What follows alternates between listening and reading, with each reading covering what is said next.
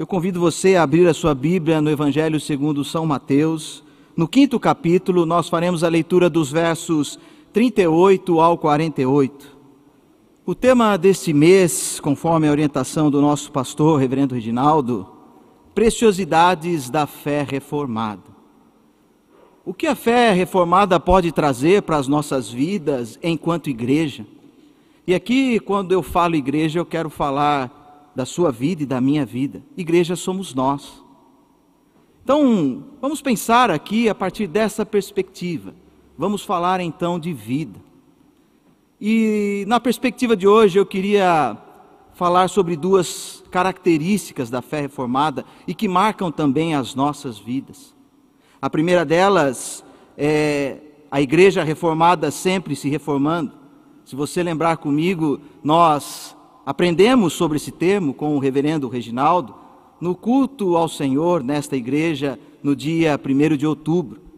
E ali nós podemos entender que igreja somos nós e que nós devemos estar sempre fazendo as nossas análises, vendo aquilo de errado que nós cometemos, e fique bem claro aqui: nós não somos perfeitos.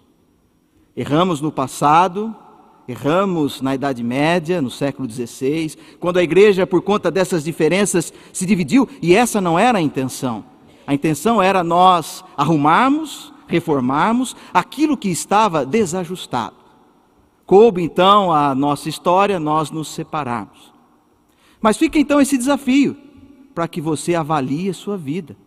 Analise o que é que está acontecendo se você olha para a sua vida, você também está olhando para a sua comunidade de fé, para a igreja. E a igreja vai sempre se analisando. A igreja tem uma postura crítica a ela mesma. Isso é muito importante.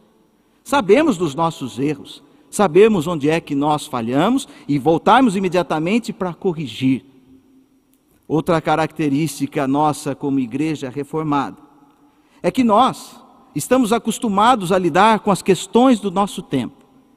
Foi isso que os reformadores, homens e mulheres do passado, fizeram. Tiveram que lidar com as questões, sobretudo aquelas que oprimiam as pessoas daquele tempo. A fé que deveria aliviar as dores das pessoas, e por isso nós estamos aqui, para termos as nossas dores aliviadas, para que durante a semana nós possamos caminhar com Cristo e sentirmos a alegria do Senhor. A nossa característica passa pelos problemas do nosso tempo. E esse também foi tema do sermão, agora de domingo passado, dia 8 de outubro. Reverendo Reginaldo falou que a fé cristã passa pelo Jesus de Nazaré. O nosso Deus foi aquele que viveu os problemas do seu tempo, do seu mundo, enfrentou as dificuldades e batalhou sim, só que uma batalha pacífica não passiva. Jesus se posicionava, porém não entrava em guerra armada, muito menos era arrogante nas suas falas, não provocava as pessoas, apenas queria anunciar e mostrava isso com o seu servir, com o seu amor. A nossa fé então passa por analisarmos as nossas vidas e também seguirmos a Cristo diante do contexto no qual nós estamos inseridos. Essa semana nós tivemos duas datas extremamente importantes. Eu queria ficar apenas nessas datas. Lembramos no último dia 12, o Dia das Crianças. Ah, como é bom ser criança. Quero eu que a nossa igreja, a comunidade de fé aqui, a primeira IPI de São Paulo, seja uma igreja cada vez mais criança. Sim, que nós não queiramos ensinar as nossas crianças, mas que nós possamos aprender com elas, porque foi assim que Jesus anunciou. Se você quer dar o reino dos céus, seja como uma criança. Seja humilde como uma criança. E humilde aqui, Jesus está dizendo para nós sermos simples como as crianças, Mateus no capítulo 18. Que possamos aceitar essa caminhada, a decisão de seguir a Cristo com simplicidade e façamos isso com verdade e amor. As crianças nos ensinam muito bem isso. Agora, existem coisas tristes também no nosso mundo. Nós estamos enfrentando, e aqui eu tenho certeza que todos nós estamos tristes com o que vem acontecendo, as guerras do nosso tempo. O, país, o mundo hoje enfrenta cinco guerras, guerras de países contra países, guerras de países que vivem em conflito civil, guerra civil no Iêmen, guerra civil na Síria, guerra da Rússia com a Ucrânia e a recente guerra na Palestina, Israel e o grupo terrorista Hamas. A minha intenção aqui não é escolher um lado, porque se eu escolher um lado, eu não estou sendo cristão, reformado e seguidor do Jesus de Nazaré. O que eu quero falar com você é para nós pensarmos que o cristão, a cristã, aquele que serve a Cristo, só tem um lado: é a luta pela paz. Nós só temos uma condição: é escolhermos e vivermos pela paz. De maneira pacífica, nós vamos nos manifestar a igreja precisa sim falar sobre isso, mas nós vamos falar sempre em amor, vivendo essa, esse servir que Cristo nos dá. A reforma nos deixa desafios, e um dos desafios é uma doutrina que nesse tempo fica difícil de entender a doutrina da soberania de Deus. Calvino, reformador do século XVI, importante pessoa que atuou para que a igreja revisse as coisas erradas que estava fazendo, e também aquele, o responsável por criar esse sistema de governo no qual nós, Igreja Presbiteriana, eh, atuamos. Calvino falou de um Deus onipotente. Falou que essa doutrina serve para compreendermos um Deus que é poderoso diante de tudo o que acontece no nosso mundo. Deus sabe de todas as coisas e Deus está em todas as coisas.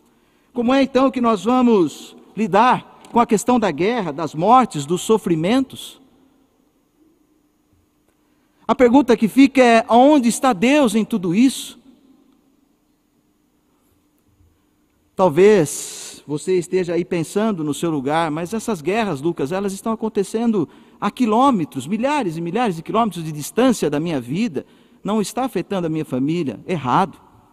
Nós temos irmãos e irmãs que têm familiares em Israel, na Palestina. Nós temos filhos e filhas de Deus em ambos os lados, Rússia, Ucrânia. E nós temos que orar por eles, anunciar, condenarmos qualquer tipo de violência. Se ainda assim não ficou parecido para você, lembre-se que nós começamos a conversa aqui falando de vida e não de igreja institucional. Você vive em São Paulo como eu, ou na sua cidade onde você está, aqueles que acompanham pela internet. Na sua cidade também tem violência, como aqui, nós em São Paulo. A violência também é uma guerra. Nós, do projeto Igreja, que estamos envolvidos nos projetos Despertar da Família Catedral, nós que atuamos aí, você trabalha também nisso, cuidando das famílias que vivem em vulnerabilidade nos arredores da igreja, sabe do que eu estou falando. Nós já estamos vivendo isso. Ou quando você sai da sua casa, sabe que está saindo o seu filho, a sua filha, mas não sabe como vai voltar. E aí só cabe nós crermos no poder de Deus, esse Deus que cura, guarda. Mas esse poder de Deus também nos motiva para atuarmos, para fazermos a nossa parte. E que parte é essa? Aonde está Deus? Eu quero entender com você onde é que está Deus no meio de uma guerra, onde é que está Deus no meio da violência da cidade, onde é que está Deus nas cracolândias das nossas cidades. Um professor teólogo norte-americano de nome Schiller Guthrie escreve um livro sempre se reformando, a fé reformada em um mundo pluralista. E num dos capítulos, Schiller Guthrie fala de uma soberania que essa sim talvez possa nos ajudar a entendermos o contexto em que nós estamos e encontrar Deus no meio dessa confusão, das guerras, da violência. Guthrie diz que o nosso Deus é aquele que é soberano para amar. Deus, a soberania de Deus está no amor que ele tem por todos os filhos e filhas de Deus. E amor é incondicional. Amor não envolve ou não espera reciprocidade. Deus faz, ele ama, independente daquilo que você cometeu. E esse Deus, segundo os autores, e ele cita tantos outros teólogos do século XX, século XXI, Pessoas que estão fazendo aquilo que nós falamos no início da nossa conversa, estão é, criticando a nossa postura enquanto igreja, enquanto vida, estão também lembrando que o Deus nosso é aquele revelado no Jesus de Nazaré. Então, nós passamos a ver Jesus e o nosso Deus em meio às vítimas da nossa sociedade. Deus está sim na guerra que ocorre na Palestina, na faixa de Gaza. Mas ele não está segurando fuzil. Deus está sim na guerra, mas ele não está atrás de um, de um tanque de guerra. Deus está ao lado daquela família que perdeu um soldado. Deus está ao lado da vítima que foi morta, daquela mãe que chora pelo seu filho que saiu e não volta mais. Deus está entre jovens desesperados e com medo porque acabaram de ser convocados para uma guerra que eles não têm nada a ver com isso e que agora pensam em tirar a própria vida para não ter que enfrentar os horrores. Deus está com essas pessoas. Deus está com o soldado ferido, que ainda não entendeu por que está ali. Mas Deus está cuidando, amparando aquelas vidas. Percebem onde Deus está?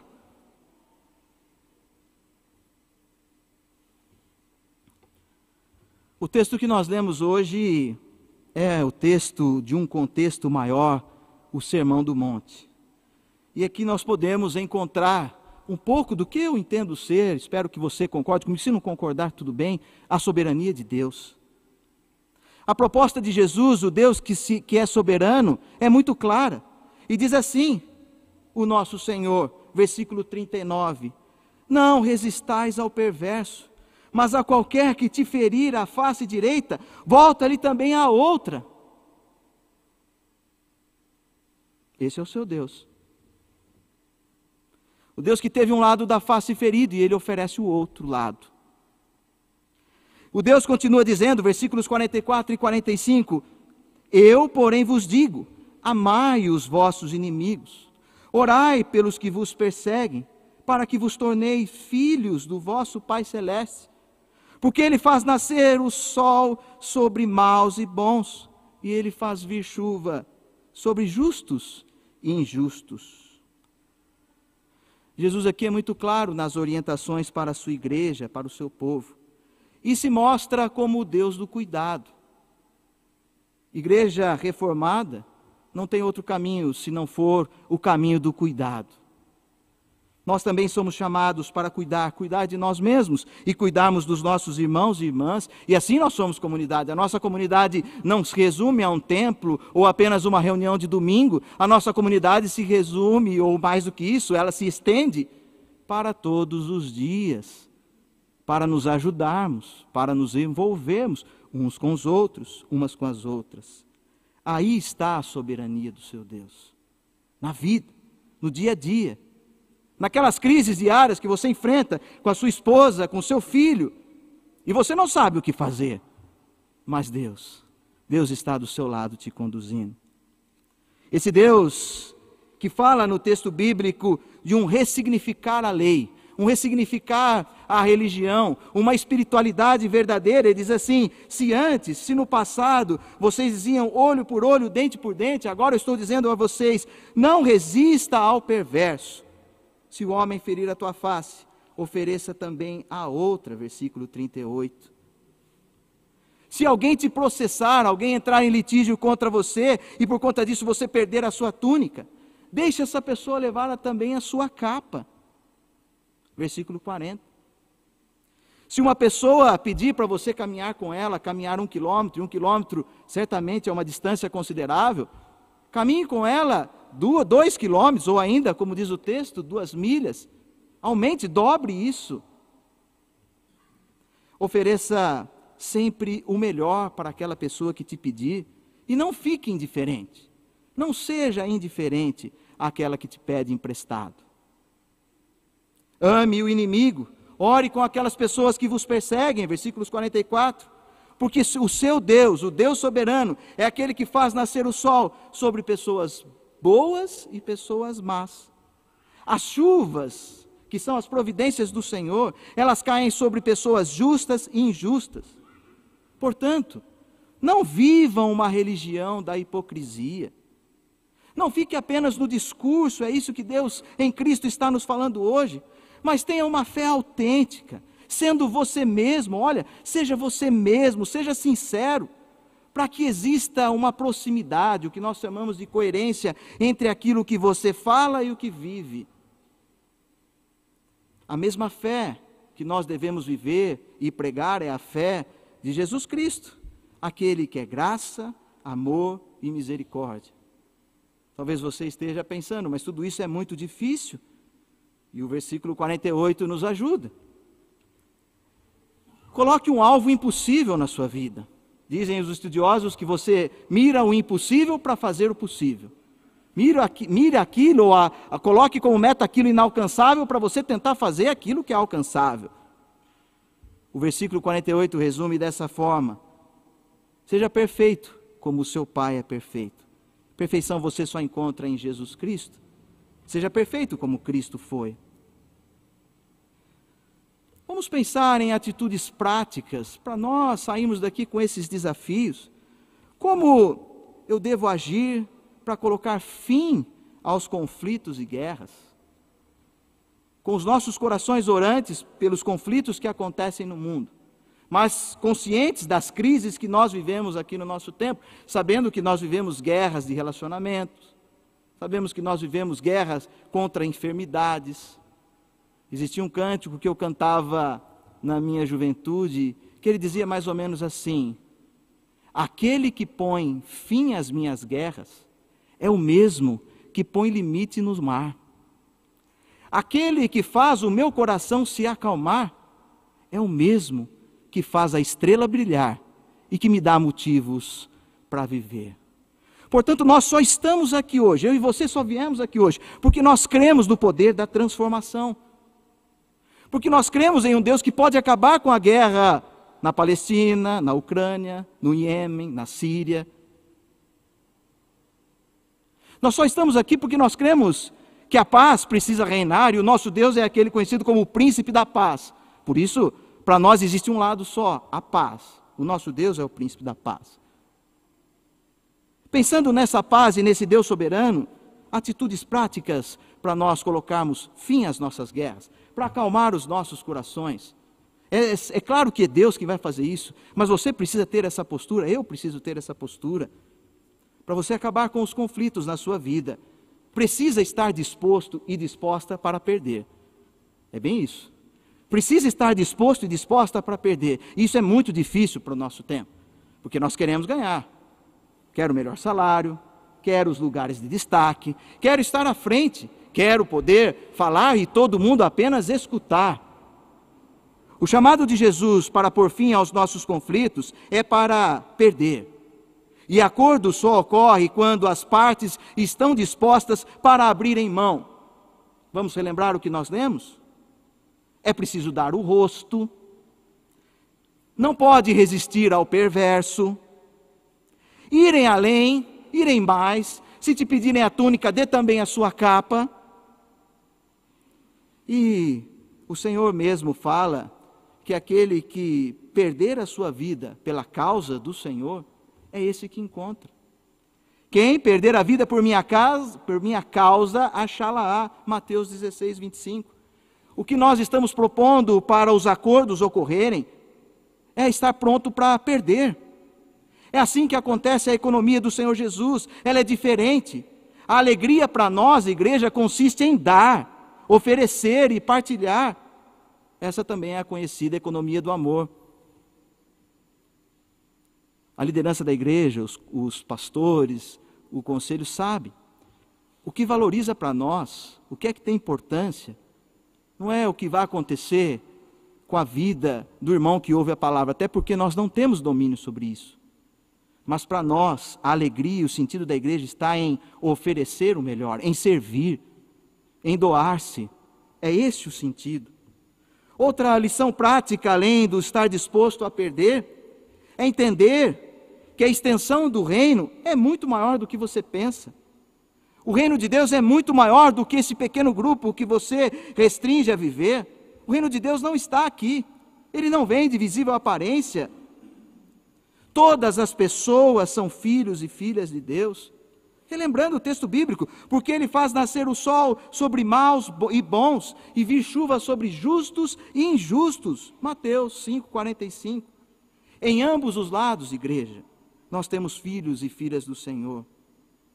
Já parou para pensar que o seu inimigo, aquela pessoa com quem você tem a maior dificuldade de relação, é também um filho e uma filha de Deus? não agrida a vida dessa pessoa. Romanos 8,33 nos ensina que quem intentará acusação contra um eleito de Deus? É Deus quem os justifica. Não cabe a nós revidarmos violência com violência. Ele é um filho de Deus, é um irmão e uma irmã. O reino de Deus vai além do que o pequeno grupo de pessoas.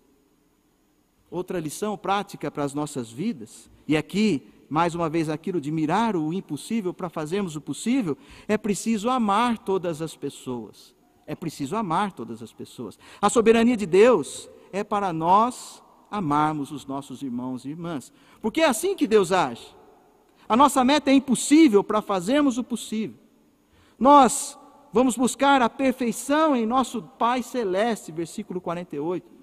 Porque é só o amor que é capaz de resolver questões profundas na nossa vida. E o amor, como diz também aquele aquela poesia de Romanos 13, eh, Coríntios 13, melhor, o amor tudo espera, tudo suporta. O amor jamais acaba. É esse amor que nós devemos recorrer, e o amor não consegue viver com falsidade. Por esse motivo, igreja, as feridas que estão abertas por relacionamentos adoecidos precisam agora imediatamente serem colocadas diante de Deus. Precisam ser expostas diante do Senhor. Mais uma vez, nós estamos aqui porque nós cremos no poder da transformação. Eu não sei qual é o problema que você está enfrentando, eu tenho os meus. E eu só estou aqui. Eu espero que você também esteja aqui, porque você crê que Deus pode pôr fim à sua guerra. Nós estamos aqui hoje, com joelhos prostrados, pedindo ao nosso Deus paz, não só no nosso país, mas no mundo. Porque o nosso Deus ele é soberano no amor, no cuidado, o nosso Deus é soberano ao lado daquelas pessoas que estão sofrendo, que estão vivendo luto. A reforma protestante, por meio de homens e mulheres de fé, nos ensina que nós devemos tratar a questão do nosso tempo, as nossas dores, à luz da palavra do Senhor e buscarmos o caminho de paz para os conflitos de exploração, violência presentes em todos os âmbitos da nossa vida e sociedade. Quem segue a Cristo Jesus quem segue a Cristo Jesus precisa estar disposto e disposta para perder, precisa querer entrar em acordo, precisa entender que a extensão do reino é maior do que você vive e que você deve amar todas as pessoas. Para terminar, que nós saiamos daqui hoje com esse compromisso compromisso de amor, compromisso de entender que o seu Deus não está atrás de uma arma violenta da guerra não está num discurso de ódio. E só tem um lado que o seu Deus está. É o Deus de paz, o príncipe da paz, quer estar ao seu lado. Ele quer transformar a minha vida e a sua vida. Que o Senhor assim abençoe e nos guarde durante esta semana.